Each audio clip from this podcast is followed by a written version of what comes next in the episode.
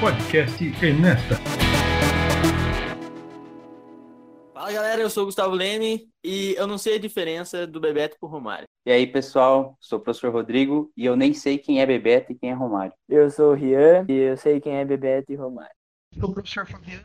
Posso dizer que Bebeto e Romário foi uma das melhores duplas de ataque que eu vi na minha vida, indiscutivelmente. E é isso, galera. Hoje a gente tá aqui pra gente gravar um programa falando sobre esportes.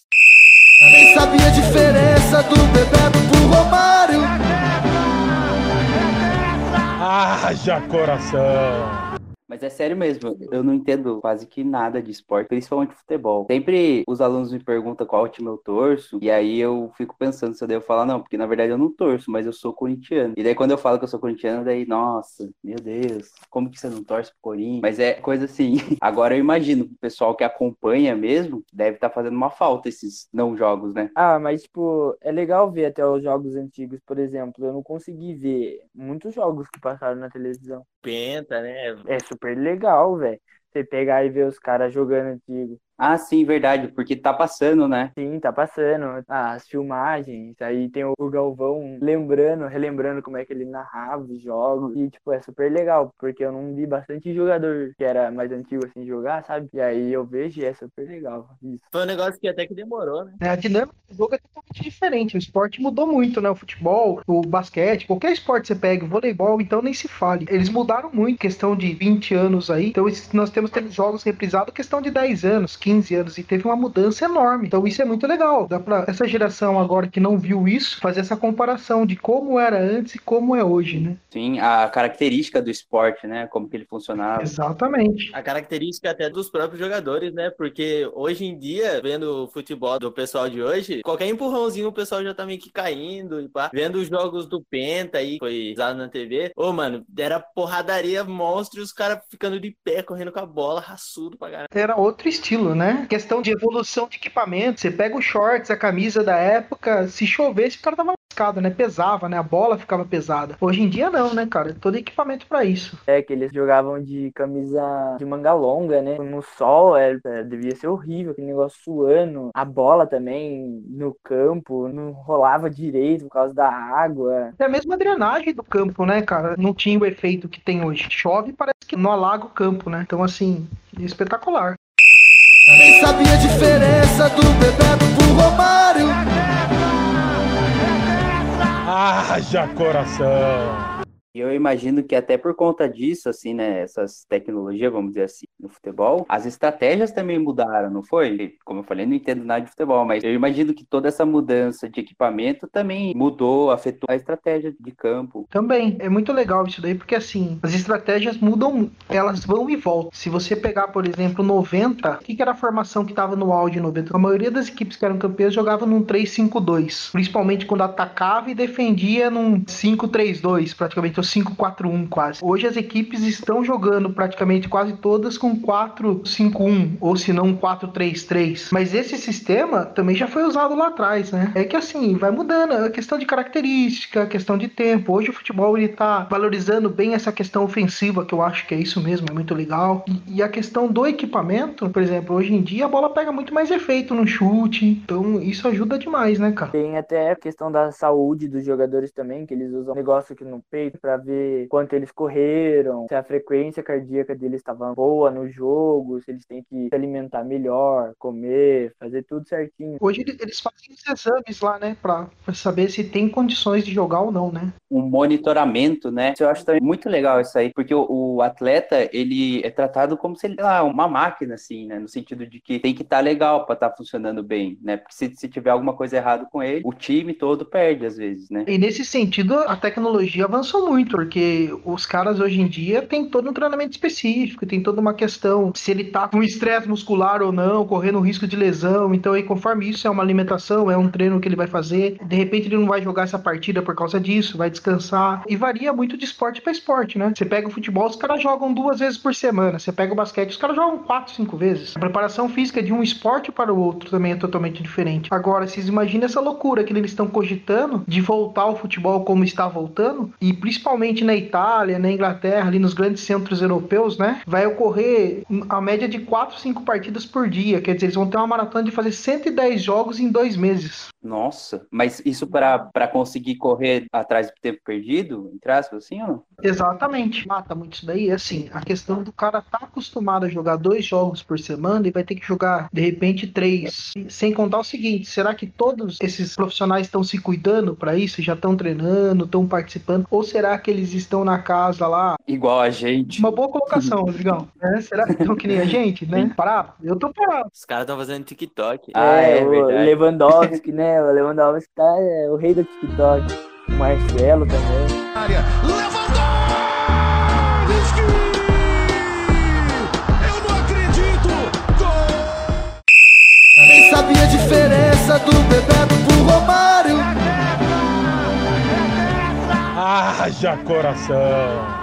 Uma coisa que eu achei engraçado que eu vi, que eu não lembro agora qual associação que era, que tava fazendo medidas para que voltasse o futebol agora, né? E daí uma das medidas era não vai mais poder beijar a bola, não vai mais poder assoar o nariz em campo, cuspir no chão, umas coisas assim, sabe? Daí eu fico pensando, nossa, mas é tão característico isso do futebol, né? Até estranho pensar. Mas é, até pra comemorar, você não pode comemorar mais abraçando e É. fazia, tá? Não pode trocar de camiseta, uns negócios assim, né? Isso daí é pra todas, viu, Rodrigo? Inclusive, cara, quando voltou agora o primeiro campeonato grande, né, que é o alemão, existiam algumas polêmicas. Por exemplo, uma delas, o brasileiro que joga no Hertha Berlim, ele fez um gol muito bonito, por sinal, saindo da linha de fundo, entrando pra área. E o que que aconteceu, cara? Os companheiros foram abraçar ele, e não podia. Agora, uma das coisas mais características do futebol, independentemente da comemoração, os jogadores se abraçam. O time inteiro vai cumprimentar o cara. É tapa na cabeça dos caras, é um pulando em cima do outro. É contato, né?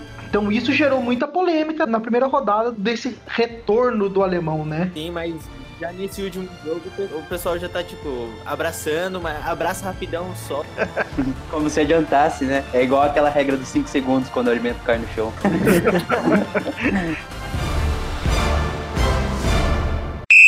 Nem sabia a diferença do Bebeto pro Romário. Haja coração. Que aí a gente tá falando do futebol, né? Que meio que já voltou, pelo menos aí o Fabiano citou no campeonato alemão, na Bundesliga. Só que, e tipo, pra voltar aos outros esportes, Fabiano, como que vai funcionar mais ou menos? Tipo, por exemplo, o basquete, que você joga com a mão, tem esse contato maior, né? A NBA, que é a principal liga de basquete do mundo, né? Pra você ter ideia, eles vão ter uma votação, se eu não tô enganado, essa semana. E a principal proposta é que os times fiquem em um dos resorts em Orlando da Disney, todas as equipes, e lá vai acontecer o resto da temporada. Mas aí nós estamos falando de um campeonato que é, meu, o maior do mundo e um dos maiores esportivos do mundo, né, cara? Os esportes coletivos, de um modo geral, eles vão voltar parecido com o que vocês estavam falando aí, ó. O mínimo de contato físico possível, sem plateias, número restrito de pessoas mesmo dentro do estádio, questão de imprensa, tem uma questão de não poder usar vestiário, só usa vestiário, por exemplo, necessário, né? Então vocês não tomam banho em vestiário, é só a roupa do jogo e a roupa que você vai voltar para casa ou pro hotel direto. De um modo geral, tanto futebol, basquete, todos esses esportes coletivos, eles vão evitar o contato máximo possível. Agora, o contato com a bola, com o corpo e a bola, todos eles têm, cara, independentemente seja com a mão, com o pé, em algum momento você vai pegar a bola. O jogador de futebol vai cobrar lateral com a mão. Então esse contato vai ter. Porque, na verdade, pessoal, a gente tá esquecendo de uma coisa muito importante aí, né? Quando se fala em esporte, a gente tá falando de esporte profissional e dinheiro. Por que, que o UFC tá transmitindo luta sem plateia, sem nada? Porque o maior ganho do UFC é em cima dos pay-per-views. O mundo inteiro assiste isso. Pensando nisso, por exemplo, a gente vê que tem alguns campeonatos que não estão acontecendo e tudo mais. Igual você falou, é dinheiro que entra pros caras, né? E esse não realizar campeonato, você acha que tem algum risco de uma crise, por exemplo, no esporte? Eu acho que vai ter uma crise no sentido financeiro, né, cara? Em termos de fecha de contratos, essas coisas bem provável que tem. Principalmente as equipes menores, né? Se você pegar aqui no Brasil hoje, a maioria dos jogadores de Série A não querem voltar. Com razão, nós estamos, né, no foco da pandemia, né? É risco, né? É, o risco é maior. Agora, os da Série B e Série C, dá 80%, até mais que isso, querem voltar o mais rápido possível. Por quê? Porque não são os grandes salários, né? Não é os caras que ganham 200, 300 mil. Esses caras ganham 5 mil, 10 mil, 3 mil, ganham o que uma média do trabalhador brasileiro ganha. Principalmente Série C pra baixo. Querendo ou não, é o sustento deles, né? Exatamente. Nem sabia a diferença do Bebeto pro Romário. Haja coração. Eu tava vendo isso, que os, os jogadores que não quisessem voltar, eles poderiam ser expulsos do time. E tava vendo também que o salário dos jogadores vão ser diminuídos. De, acho que de todos os jogadores vão ser diminuídos. Realmente, cara, porque assim, o que vai afetar mais ali vai ser essas grandes transações. Tanto que assim, você ouve muito o mercado aceso, né? Mas você não tá ouvindo muito falar em transferência de jogador nesse momento, porque tá muito incerto. Como é que você vai contratar um jogador tipo um X lá em cima, na hora que essa crise, do jeito que tá, despenca a economia lá embaixo, e daí? Como é que você vai pagar isso? Como é que você vai arcar com, esse, com essa questão salarial tudo mais, né? Aí vai de clube para clube, né? Tipo, ou de empresa, sei lá, não sei como muito funciona. Para lidar com essa crise, tipo, vocês conhecem alguma coisa, algum clube ou alguma empresa que no meio dessa crise fez alguma coisa para continuar tendo grana, sem torcedor em estádio, sem jogo, né? Ah, é difícil, né? Porque a maioria da grana que vinha era estádio, das transferências de jogador. Daí agora não pode mais, né? Tem uma galera vendendo ingresso, acho tipo antecipado, né? Que é o que também alguns outros tipos de comércio tá fazendo. Sim, essas ações ocorriam, entendeu, André? Na verdade, cara, sempre teve essas ações de venda antecipada de ingresso, sócio torcedor, mas assim, até isso ficou complicado de fazer, porque como é que você vai comprar algumas coisas se você não sabe se vai ter esse campeonato ou não? Como vai ser o formato desse campeonato, entendeu? Eu posso vender 10 jogos ou posso vender 5 jogos? Então tá muito incerto, né, meu? Nem sabia a diferença do Bebeto pro Romário. Haja coração! E aí tem o negócio das Olimpíadas também, né? Tipo assim, se as Olimpíadas não acontecerem esse ano, que era pra acontecer esse ano, o que que vai acontecer? Porque, tipo, é um negócio que acontece de tantos em tantos anos. A Olimpíada é uma coisa muito maior, né? Que ela envolve o mundo inteiro. Então, quer dizer, a chance, né, o risco de contaminação e disseminação do vírus ia ser muito maior. Então, nem tem mesmo como ter a Olimpíada esse ano. E é engraçado, né, porque é um evento todo mundo para, né? Assim, eu gosto muito da Olimpíada. E é interessante porque você vê, além do lado do esporte, né, o lado cultural. Eles destacam esse lado cultural de cada país, de cada nação. E é uma pena não ter, mas não tem como, né? É, o Japão relutou muito pra isso, né, cara? Pra que acontecesse a Olimpíada, né? Bateu muito nessa tecla, mas chegou uma hora que até o próprio Japão foi atingido com a pandemia, né, meu? E o Japão, que é um país super organizado, estruturalmente estava tudo pronto, eu, eu imagino. Pouca coisa que faltava. Ia ser a Olimpíada do Mario, tá ligado?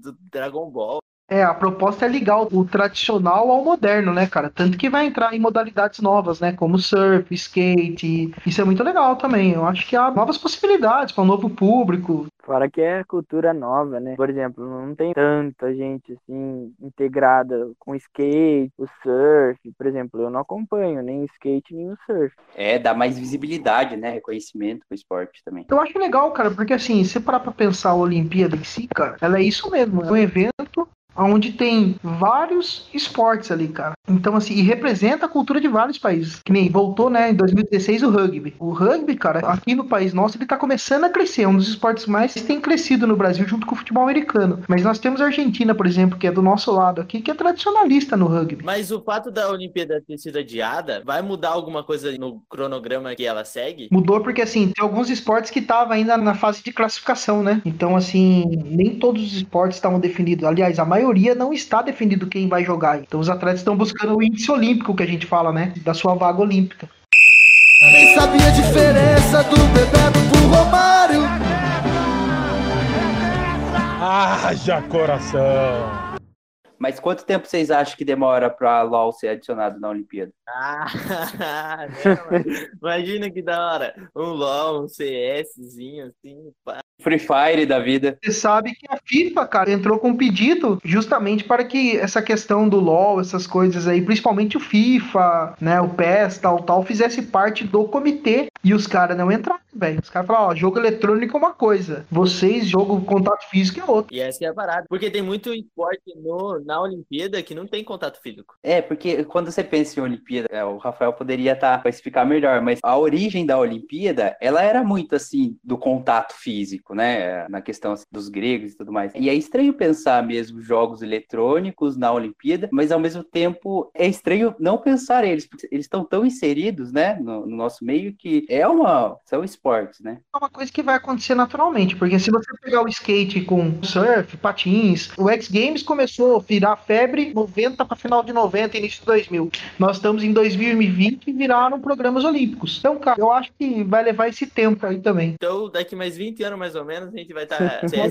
Eu acho que com o tempo vão conquistar espaço, sim. Já vou começar a treinar, então. Ah, eu acho que eles já deviam ter espaço, sabe? Porque não, não é uma coisa simples de se fazer também. Tem a sua dificuldade. Então, por exemplo, se você catar um cara que só joga bola, se você colocar ele no FIFA, ele não vai saber fazer um, um jogador que joga há anos o FIFA sabe fazer. Por mais que ele tenha entendimento do esporte. Tem o lance da dedicação que tem nos outros esportes também, né? Todo negócio, tem comissão técnica, tem todo um mercado Preparação. de esportes que é, que é gigantesco. Por exemplo, o Free Fire, ele teve um campeonato aí, a FA. O Corinthians ganhou o, o troféu do jogo. Esse negócio de clubes de esportes normais, é, como que fala? Convencionais. Isso, convencionais que estão comprando clubes desses e-sports. Sabe? Tipo, compra já pronto, só pra administrar. Pessoal, a gente estava falando agora há pouco de questão financeira. Você está colocando sua marca, às vezes, no pessoal que não tem tanta essa visibilidade, no sentido assim, ó. Ah, às vezes o cara que joga joga eletrônica, ele não gosta do futebol, não gosta do basquete e tal. Ou ao contrário também. Então você está buscando um campo novo ali para explorar sua marca. Não vejo problema nenhum nisso.